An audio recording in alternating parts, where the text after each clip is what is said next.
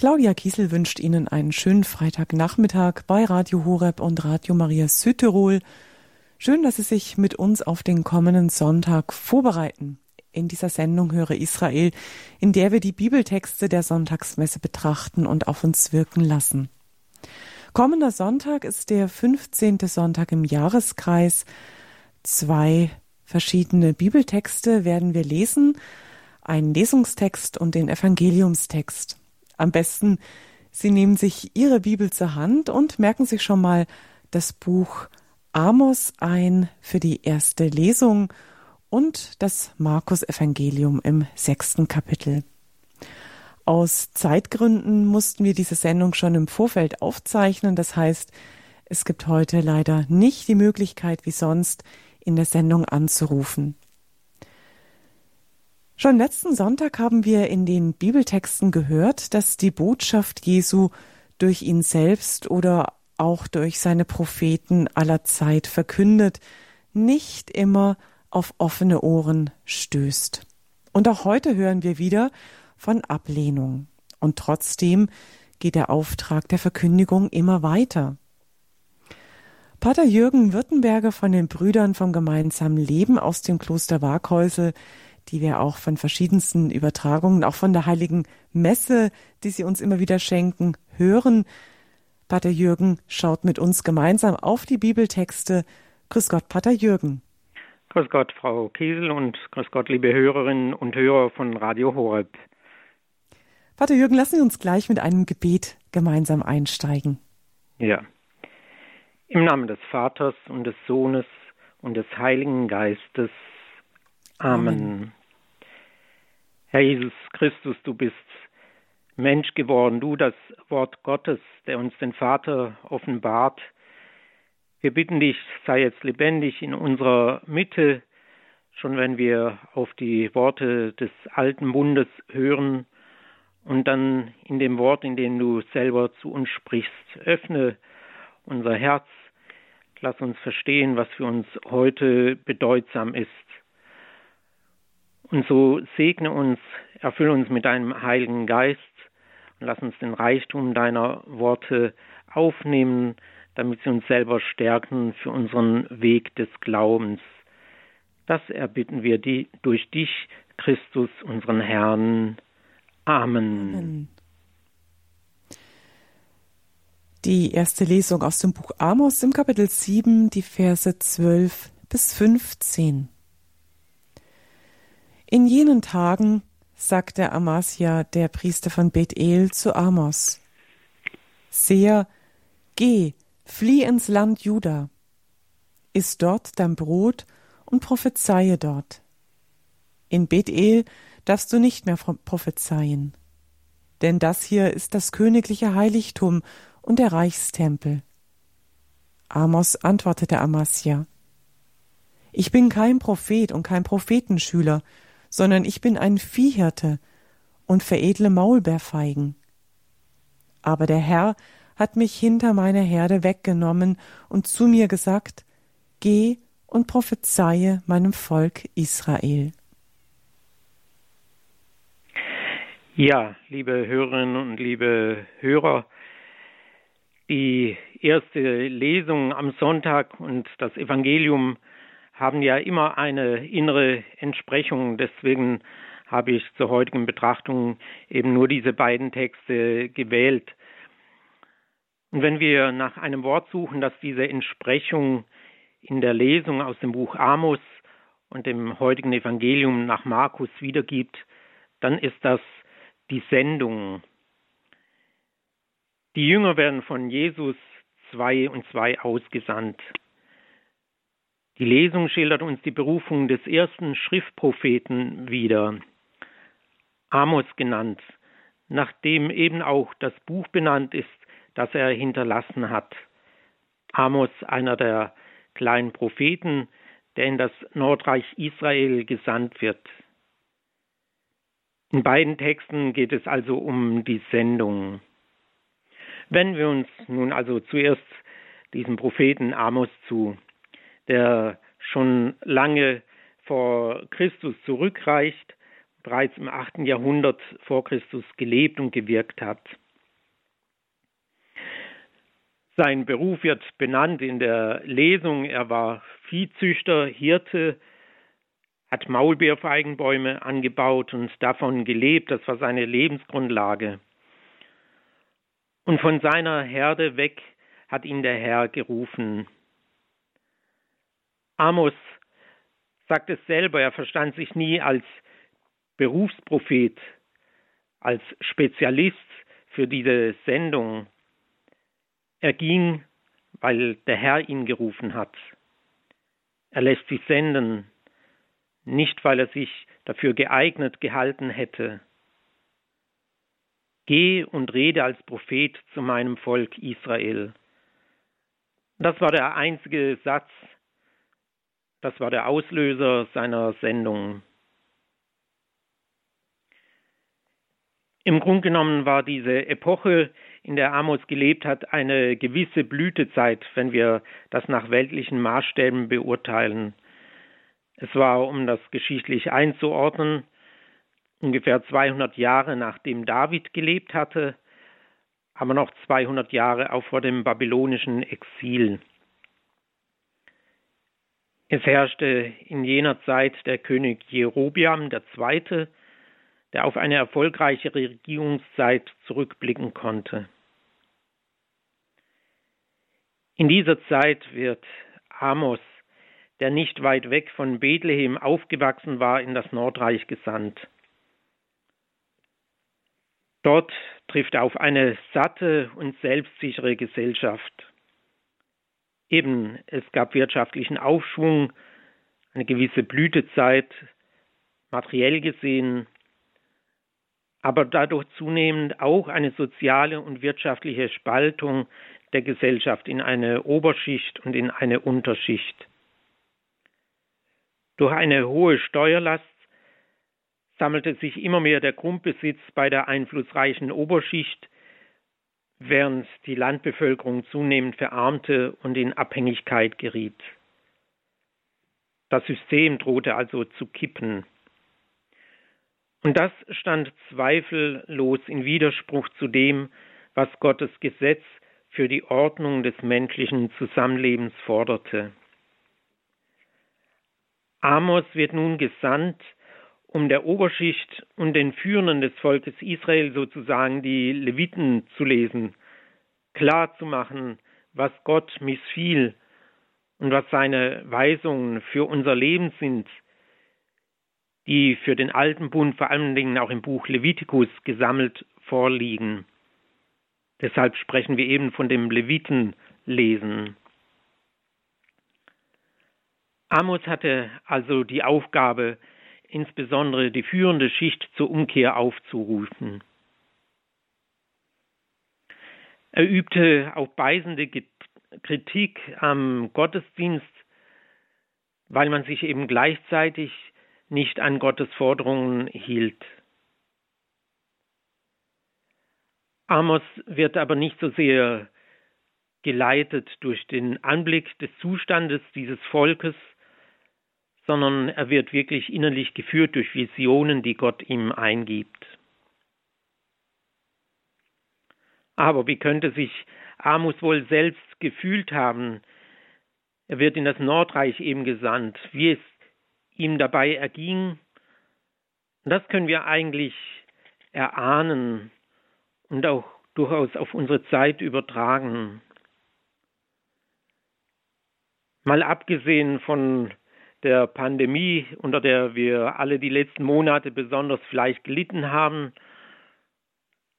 Und selbst in dieser Krise es uns noch verhältnismäßig gut ging, bisweilen sehr gut, wenn wir im Vergleich dazu nur auf andere Länder und Völker schauen.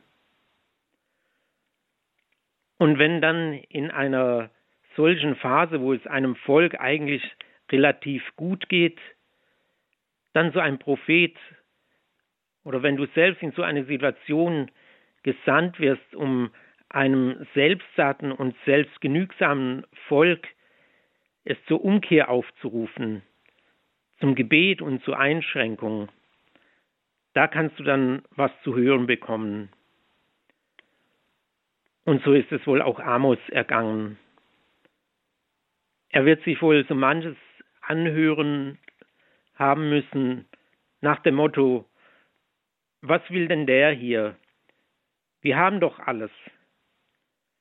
Es geht uns gut, wir haben geschafft und uns das verdient. Und wir haben das doch gar nicht nötig, uns das anzuhören, dass einer hier so anpredigt, am Ende ein Gericht Gottes verkündigt. Im Wohlstand geht das Verhältnis für das, was eben nicht selbstverständlich ist, verloren. Der Mensch gerät leicht in Selbstüberschätzung und Überheblichkeit. Und in diese Situation hinein wird Amos gesandt, um massiv auf das Volk, besonders auf die Führenden einzuwirken. Und das macht keinen Spaß. Amos will wachrütteln, die Selbstgenügsamkeit und Sattheit aufbrechen. Und er stößt mit diesen ernsten Worten und Forderungen, Ankündigungen auf Widerstände kündigt das Gericht Gottes an.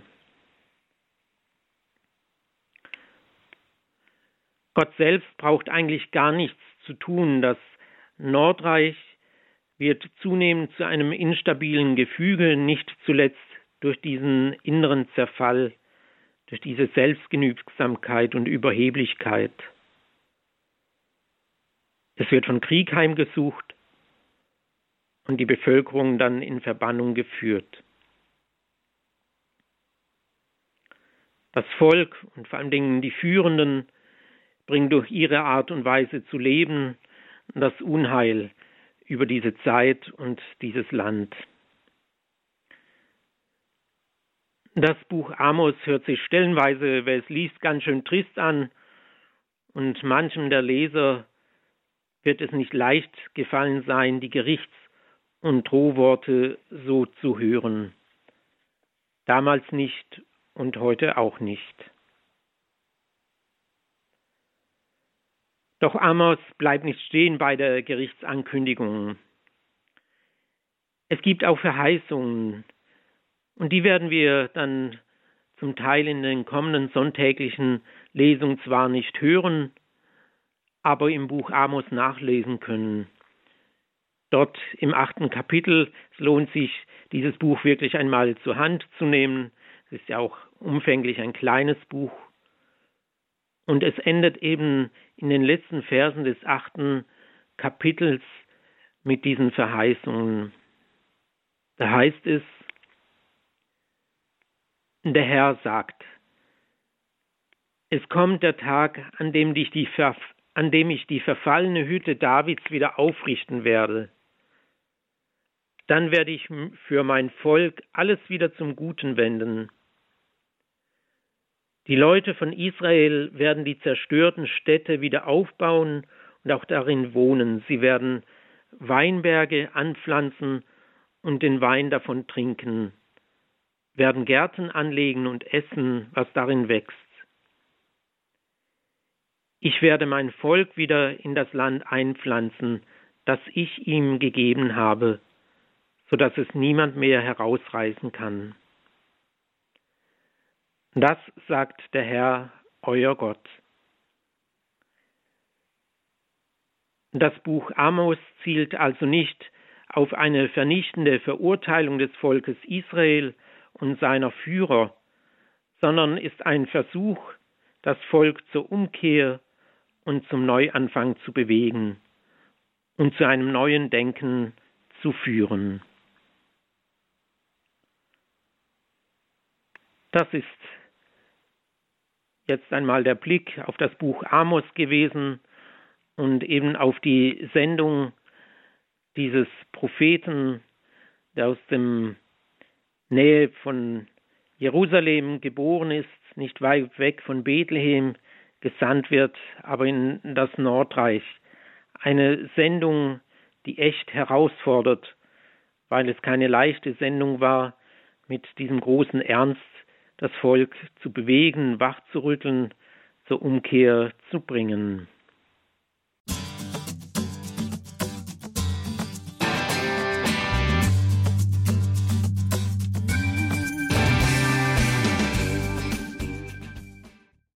Sie hören Radio Horeb und Radio Maria Südtirol am Freitagnachmittag in unserer Sendung Höre Israel, in der wir uns auf den kommenden 15. Sonntag im Jahreskreis vorbereiten mit den Bibeltexten, die wir dann auch in der Heiligen Messe am Sonntag hören werden. Die erste Lesung haben wir bereits gehört aus dem Buch Amos und wir kommen jetzt zum Evangelium vom Sonntag aus dem Markus Evangelium im Kapitel 6 die Verse 7 bis 13.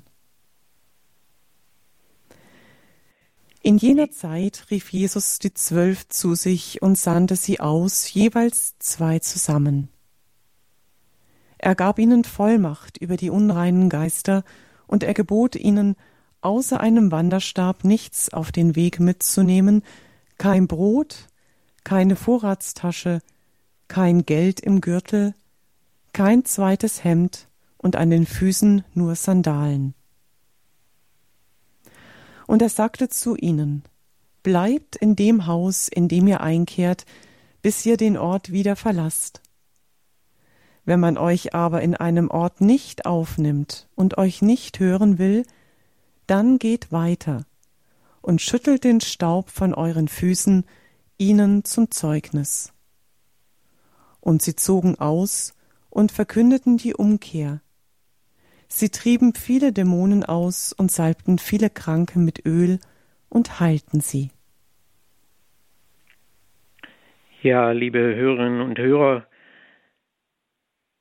die Schlussfolgerung oder der eine Satz, der uns aus der Lesung vielleicht hängen geblieben ist, geh und rede als Prophet zu meinem Volk Israel, Berufung und Sendung, so hat es beim Propheten Amos begonnen. Und das setzt sich nun fort in der Sendung der Jünger, so wie es das Markus-Evangelium eben berichtet, das älteste Evangelium. Jedes Evangelium kam durch ein Zusammenwirken des Heiligen Geistes zustande mit dem Evangelisten, der nach seinen Einsichten das niedergeschrieben hat, was er aus seiner Perspektive erlebte was ihm für das Zeugnis, das er zu geben hatte, wichtig schien. Markus hält sich relativ kurz im Beschreiben von manchen Ereignissen.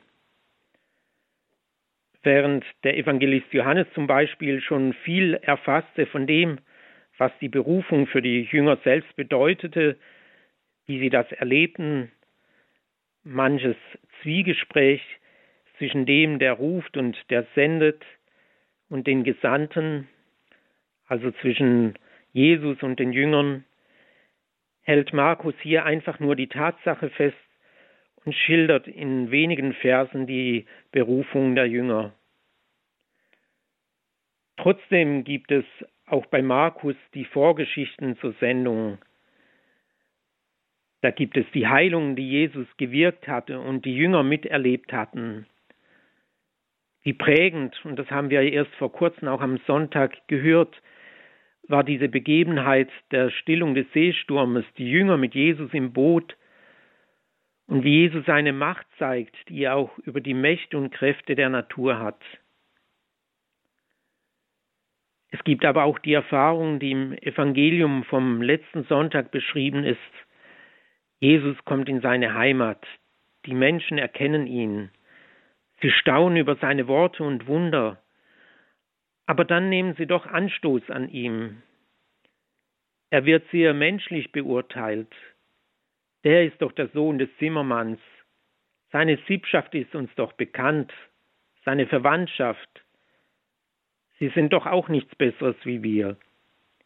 Wir wissen doch, wo sie wohnen.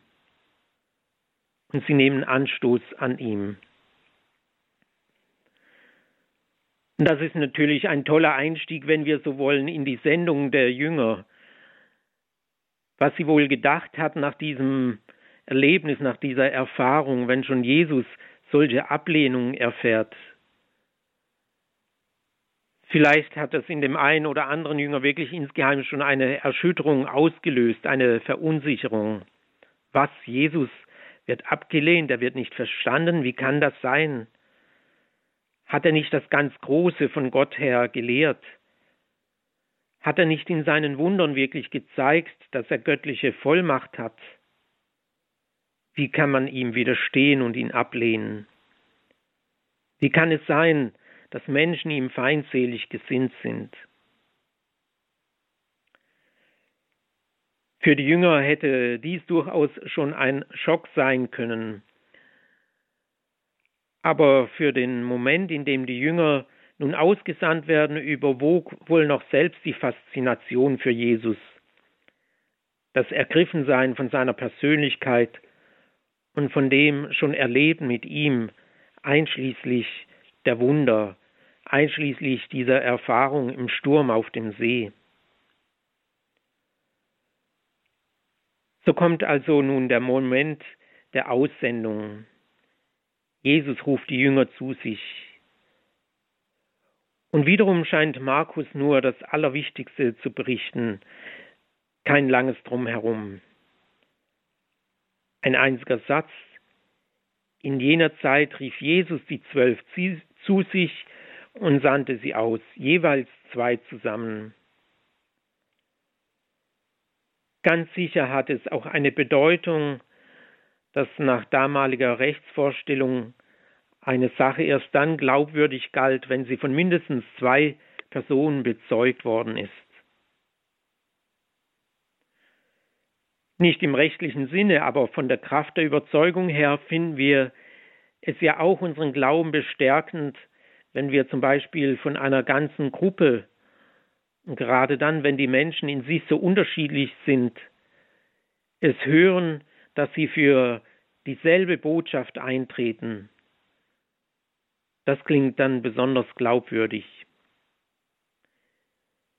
Jesus sendet die Jünger also zu zweit aus. Verwundern mag uns dann freilich, was Jesus seinen Jüngern sozusagen als Reisegepäck mitgibt. Er gab ihnen die Vollmacht, die unreinen Geister auszutreiben. Natürlich dürfen wir diese Vollmacht nicht zu plakativ verstehen, nicht irgendetwas Spektakuläres dahinter suchen und sehen. Wir wollen nicht zuerst die unreinen Geister sehen, wenn wir als Seelsorger in einen bestimmten Ort kommen. Aber ganz offensichtlich war das eine Wirklichkeit, dies wahrzunehmen, die Wirklichkeit des Bösen, die es nicht zu leugnen gilt, die sich in verschiedenen Formen zeigt, manchmal auch in dämonischen Kräften, und die gerade manchmal verhindern, dass das Tun Jesu, dass die Botschaft Jesu sich entfalten kann.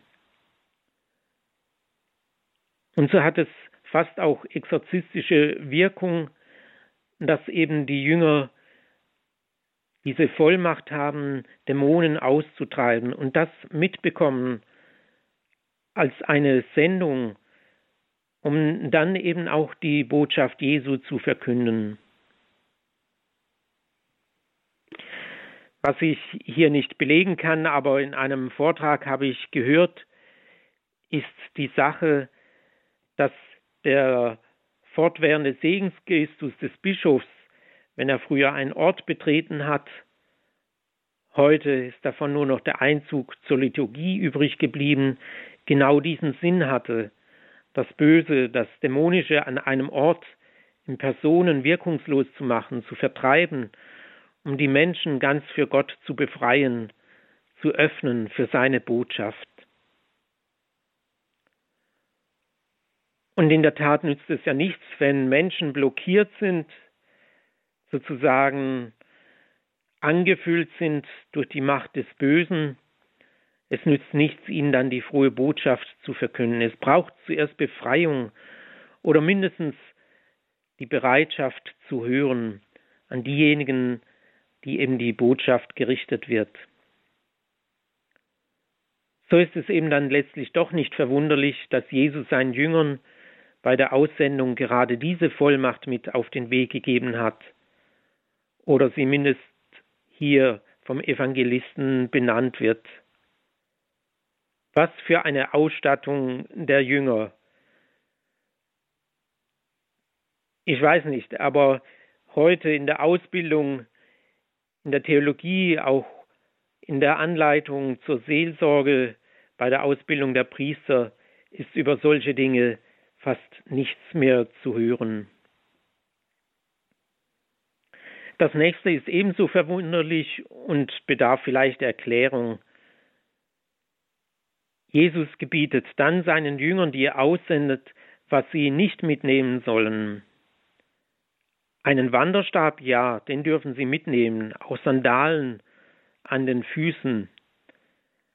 Einfach dieses Zeichen des Unterwegsseins oder auch der Erleichterung auf dem Weg, dass sie zügig vorankommen. Es läuft sich eben mit Sandalen an den Füßen leichter über diese steinigen Wege.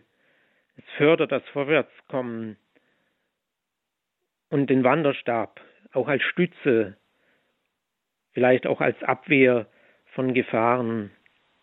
Das dürfen Sie mitnehmen, aber merkwürdigerweise kein Brot, keine Vorratstasche, kein Geld im Gürtel, kein zweites Hemd.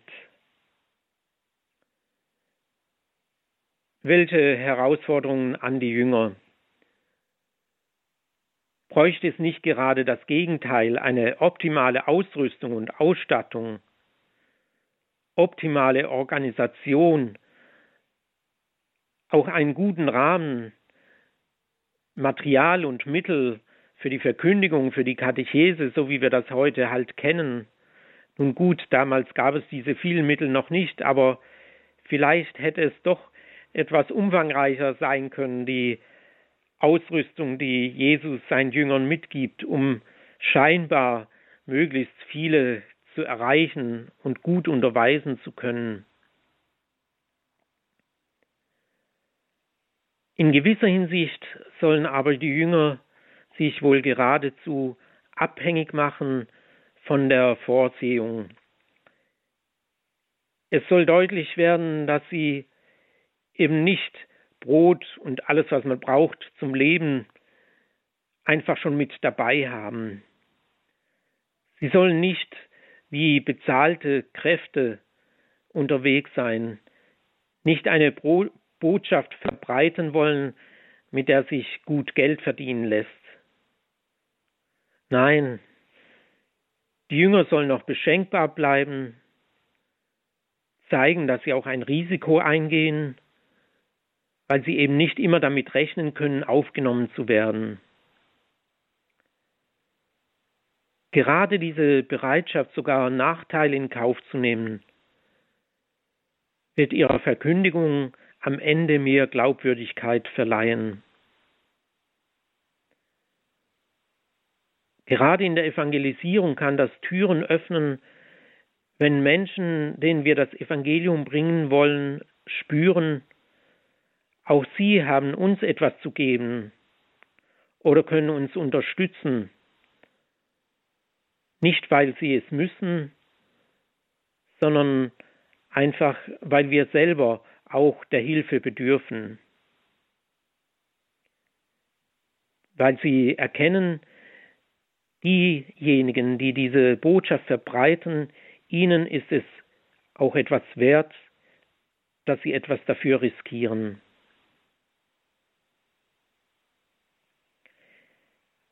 Es entsteht natürlich eine ganz andere Atmosphäre, wenn die Jünger nicht wie Referenten von einem Hotel zum anderen reisen und dann irgendwo schlaue Vorträge halten, sondern wenn sie sich aufnehmen lassen und für die Augenblicke der Aufnahme einfach das Leben mit den Menschen teilen, die sie antreffen. Ob das nun Menschen sind, die ihnen viel zu bieten haben, weil sie vielleicht gut betucht sind, oder ob es ein ganz einfaches Miteinander wird, weil die Menschen, denen sie begegnen, eben selber arm und bedürftig sind. Aber was, glaube ich, heute vielen fehlt in unserer Gesellschaft, ist diese unmittelbare Begegnung mit denen, die diese Botschaft verkünden, die die Kirche vertreten, die als Boden Jesu auftreten? Wo erleben Sie sie noch ganz persönlich? Wo kommen Sie in Kontakt mit ihnen? Wo kann es ein ganz schlichtes und einfaches Miteinander geben? Heute ist das alles geplant, gemacht, vorbereitet oder findet eben gar nicht statt. Eine unmittelbare Wirkung aufeinander, ein unmittelbares Zusammentreffen von Gesendeten und denjenigen, zu denen sie gesandt sind.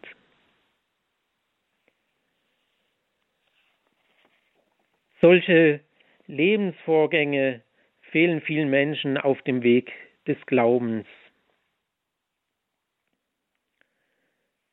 Einen Aspekt, den uns vielleicht noch der Vers 11 liefert, scheint mir doch auch recht bedeutsam zu sein. Wenn man euch aber in einem Ort nicht aufnimmt und euch nicht hören will, dann geht weiter und schüttelt den Staub von euren Füßen ihnen zum Zeugnis. Wir waren in unserem volkskirchlichen Denken bis vor wenigen Jahrzehnten oder Jahren vielleicht noch immer davon erfüllt, dass wir alle Menschen erreichen müssen, dass wir alle ins Boot kriegen müssen, dass wir vielleicht auch Kompromisse in der Botschaft eingehen sollen, damit jeder mitgenommen werden kann. Und wir haben gerade dadurch erlebt, dass viele einfach auch weggeblieben sind von der Kirche, weil sie sich vielleicht nie richtig entscheiden mussten, weil sie sich nie heraus weil sie nie herausgefordert waren, selber Position zu beziehen. Was will ich wirklich glauben? Welche Fragen habe ich noch?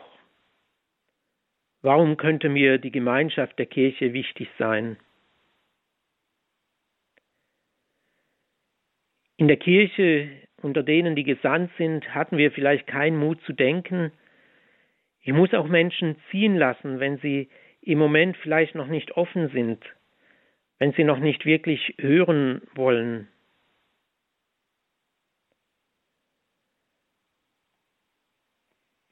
Jesus scheint da viel eindeutiger. Er hat immer wieder auch Menschen vor eine Entscheidung gestellt.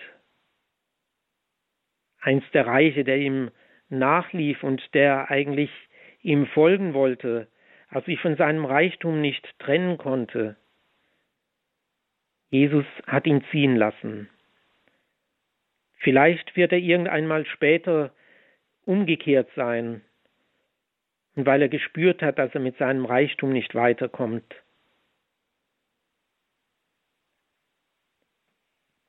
Jesus hat die Menschen auch ziehen lassen, er hat damit gerechnet und gewusst, dass nicht überall die Botschaft Aufnahme findet. Und trotzdem hat er sie verkündet und verkünden lassen. Den Jüngern sagt Jesus, wenn man euch nicht aufnehmen, nicht hören will, dann geht weiter, schüttelt den Staub von euren Füßen zum Zeugnis gegen sie. Das war ein Ausdruck, dass der gläubige Jude sozusagen keine Erde aus dem Heidenland mitnimmt in das heilige Land, in die heilige Stadt. Man schüttelt die Ansichten, die Verschlossenheit der Heiden, ihre Verweigerung gegenüber der Botschaft Gottes von sich ab und lässt sie dort zurück. Es ist auch ein Ausdruck von Respekt und Achtung, wenn ich den, der sozusagen noch nicht mit kann, nicht irgendwie bedränge und zu etwas bringe, das er gar nicht innerlich mitvollziehen kann, annehmen will dies auszuhalten. Das ist auch vielleicht schmerzlich gewesen, auch für die Jünger, dass sie gesehen haben, dass sie eben auch abgewiesen werden. Ja, das tut auch manchmal weh, besonders wenn wir meinetwegen auch die Botschaft, die wir vielleicht im Glauben stehen, an Angehörige, an Freunde weitergeben wollen und spüren, Sie findet keinen Eingang. Sie stößt auf verschlossene Herzen. Das kann wirklich auch schmerzen. Aber es geht ja nicht darum, dass wir irgendwie ein Produkt anpreisen und möglichst schnell unter die anderen bringen. Es geht ja letztlich doch um Beziehung zu Jesus, zu Gott, die wir vermitteln wollen, aber wozu man niemand zwingen kann. Es ist auch eine Gnade, glauben zu können und Jesus nachzufolgen, auf die je eigene Art und Weise. Und sicher wollen wir darum beten, dass möglichst viele ihr Herz öffnen können, dass möglichst viele die Botschaft aufnehmen. Zuletzt aber noch ein Aspekt, der mir auch ganz wichtig scheint, der vielleicht fast auch, ich merke es jetzt selber, überhört werden könnte. Wir denken bei diesem Evangelium so schnell an die Botschaft, die die Jünger verkündet haben, dass sie auch Jesus verkünden, sie Gott verkünden. Aber es hat noch eine andere Seite. Meist denken wir eben an die Wortverkündigung, an die Verkündigung der Botschaft der Person Jesu, an die Verkündigung des Evangeliums. Aber wenn wir diese Worte anschauen, dann geht es vor allen Dingen auch darum, dass Jesus die Jünger ausgesandt hat, um Heilung und um Umkehr, um Befreiung von dem Bösen, um Freisetzung zu bringen.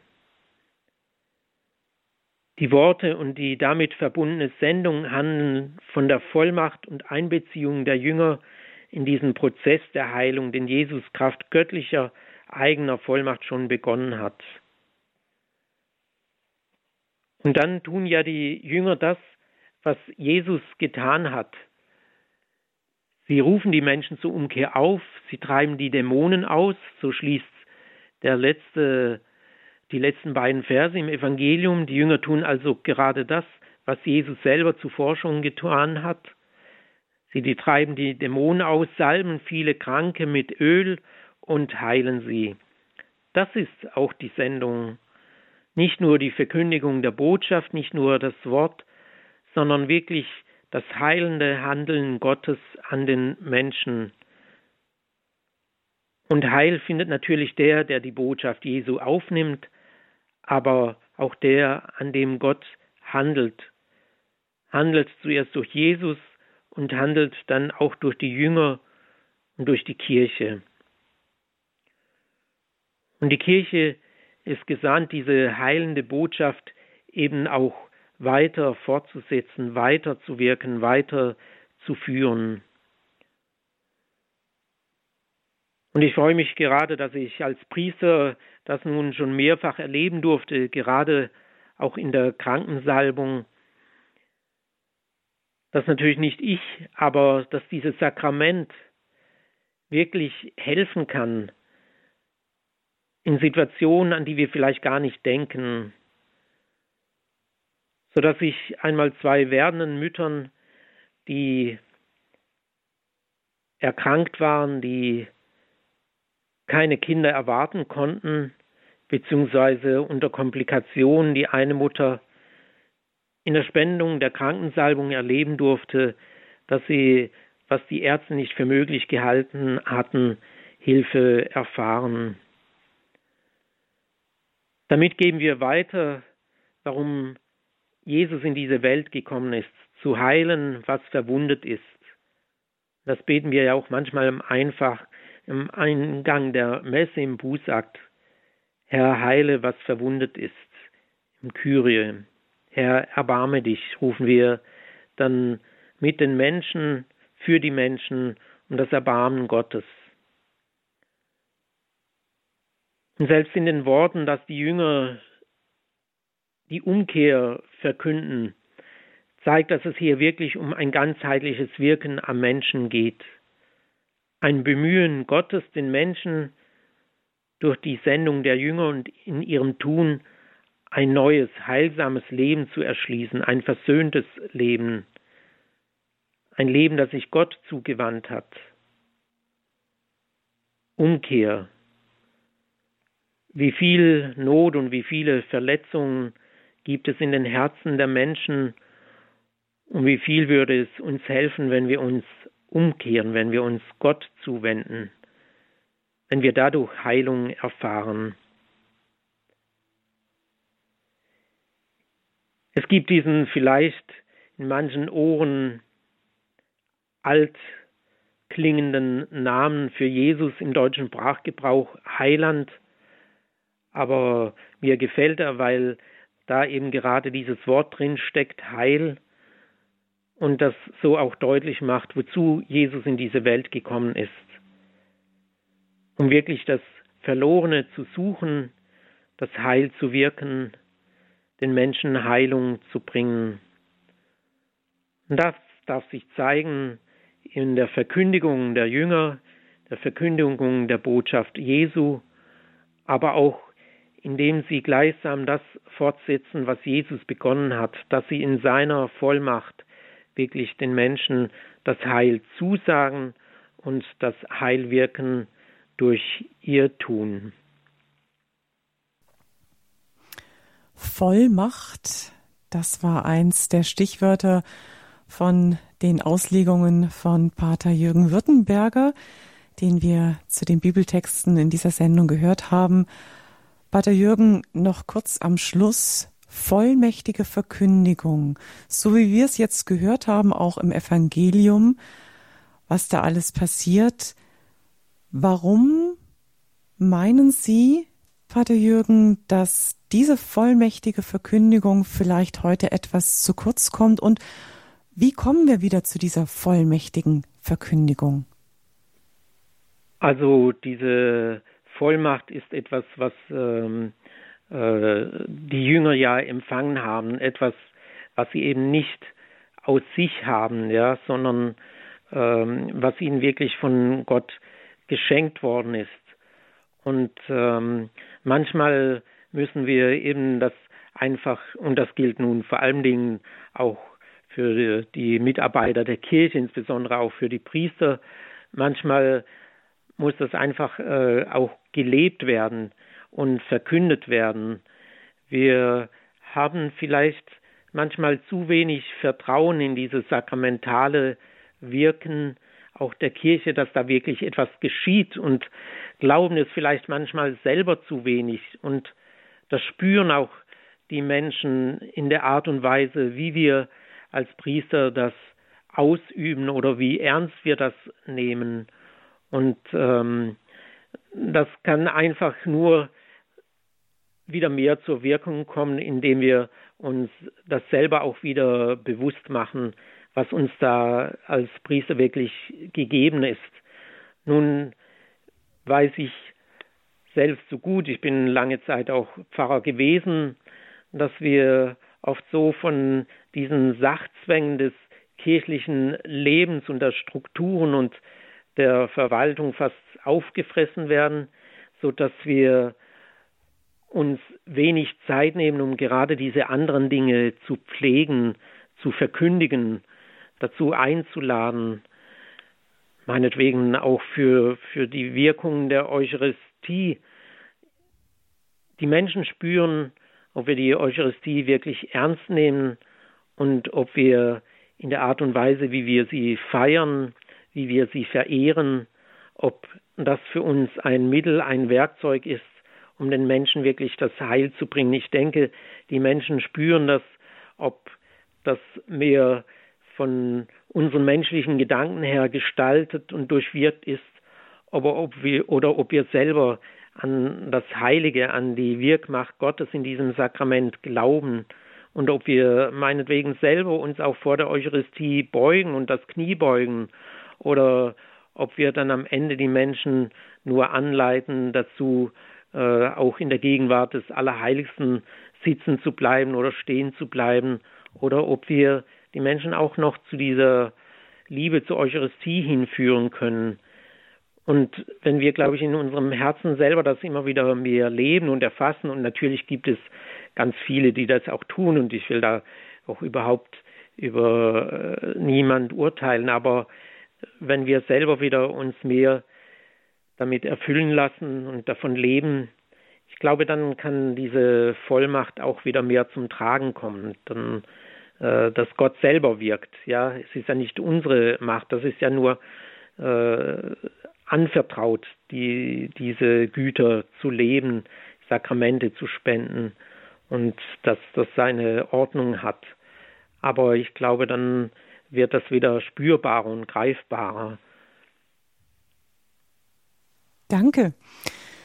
Ich glaube, dass wir alle dazu aufgerufen sind, um diese vollmächtige Verkündigung auch zu beten, auch für unsere Bischöfe, für unsere Priester, für alle, die in der Verkündigung stehen, auch natürlich für unser Radio. Ich denke, es wird so viel ausgestrahlt, wie Pfarrer Koch auch immer wieder sagt. Es ist ganz wichtig, dass wir miteinander auch beten, dass das Wort, was wir immer und immer wieder hören, jetzt nicht nur speziell das Wort Gottes, sondern auch viel Katechese, die wir Tag aus Tag ein vielleicht auch in unserem Programm verkünden und unsere Hörer eben zu Gehör bekommen, dass das auch tatsächlich eine Wirkung zeigen kann. Mhm. Und das eine ist natürlich, was Sie auch gesagt haben, derjenige, der verkündet, dass der auch wieder daran glaubt und auch das Gegenüber, das offen ist und auch diese Botschaft ganz tief empfangen kann, dass das Wort das bewirken kann, wozu es auch ausgesandt ist. Lassen Sie uns gerne jetzt zum Schluss auch noch darum beten, zum Abschluss der Sendung, dass eine vollmächtige Verkündigung über unser ganzes Land auch wieder eine Glaubenskraft gewinnt und auch ein, ja, ein, ein neues Aufleben unseres Glaubens, dass wir auch die Zeichen und Wunder sehen, so wie Sie es auch als Priester, wie Sie es gesagt haben, auch erleben, auch besonders in der Sakramentenspendung. Das wäre es doch, wonach wir uns alle sehnen. Lassen Sie uns gerne jetzt zum Abschluss beten und dann auch Ihren priesterlichen Segen, Pater Jürgen, empfangen. Zuvor noch kurz der Hinweis, ergibt sich ganz schön. Wir haben aus der Wallfahrtskirche zur Mutter mit dem gütigen Herzen aus dem Kloster Barkhäusli jetzt Sie als Referent dieser Sendung gehabt, Pater Jürgen. Und am kommenden Sonntag um 10 Uhr haben Sie, liebe Hörerinnen und Hörer, auch die Möglichkeit, dieses Wort Gottes in der Heiligen Messe nochmal zu hören um 10 Uhr. Und wir sind auch wieder bei Ihnen eingeladen, bei Ihrer Brüdergemeinschaft Pater Jürgen, nämlich aus der Wallfahrtskirche zur Mutter mit dem gütigen Herzen, aus dem Kloster Waghäusl, übertragen wir unsere Sonntagsmesse um 10 Uhr. Sind Sie gerne mit dabei, liebe Hörerinnen und Hörer, und feiern diese heilige Messe am Sonntag um 10 Uhr mit und hören dann nochmals die Verkündigung des Wortes kraftvoll, voller Vollmacht und freuen wir uns darauf. Jetzt Ihnen das Schlusswort, Pater Jürgen.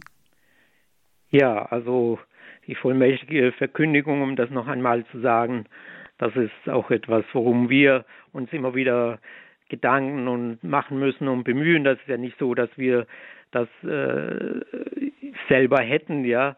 Es bedarf einfach immer wieder dieses neue Ausrichten und selber sich dieses das erfassen lassen von diesen Worten der Heiligen Schrift auch und ähm, immer wieder sich auch loszureißen von dem allzu menschlichen Denken über diese Dinge. Das ist ein ständiger Prozess. Aber in der Tat, wir wollen jetzt wirklich darum beten, dass das auch wieder gehört wird in unserem Land, dass diese Botschaft eben keine Botschaft von gestern und schon gar nicht von vorgestern ist, sondern eine Botschaft, die ja jetzt in unsere Zeit auch passt. Natürlich, die übertragen werden muss, die sozusagen auch den Menschen nahegebracht werden muss. Aber ich glaube dennoch, dass es eine höchst aktuelle Botschaft ist. Und ja, Herr, so wollen wir dich jetzt um deinen Heiligen Geist bitten, dass eine neue Offenheit wächst in den Herzen der Menschen in unserem Land, dich hören zu wollen in den Worten der Heiligen Schrift. Wir brauchen keine neue Heilige Schrift. Wir haben dein Wort, das ist immer aktuell zu jeder Zeit und für jede Lebensphase. Sie muss nur neu verstanden werden. Sende dazu deinen Heiligen Geist und sende vor allen Dingen Priester, Bischöfe, Diakone, Laienmitarbeiter, die es verstehen, den Menschen wirklich deine Botschaft zu erschließen, dein Wort, die die Menschen dazu motivieren können, das Heil im Wirken der Kirche zu suchen, in den Sakramenten, in den Sakramentalien, in den Zeichenhandlungen. Herr, sende deinen Heiligen Geist, schenke ein neues Pfingsten auch dafür.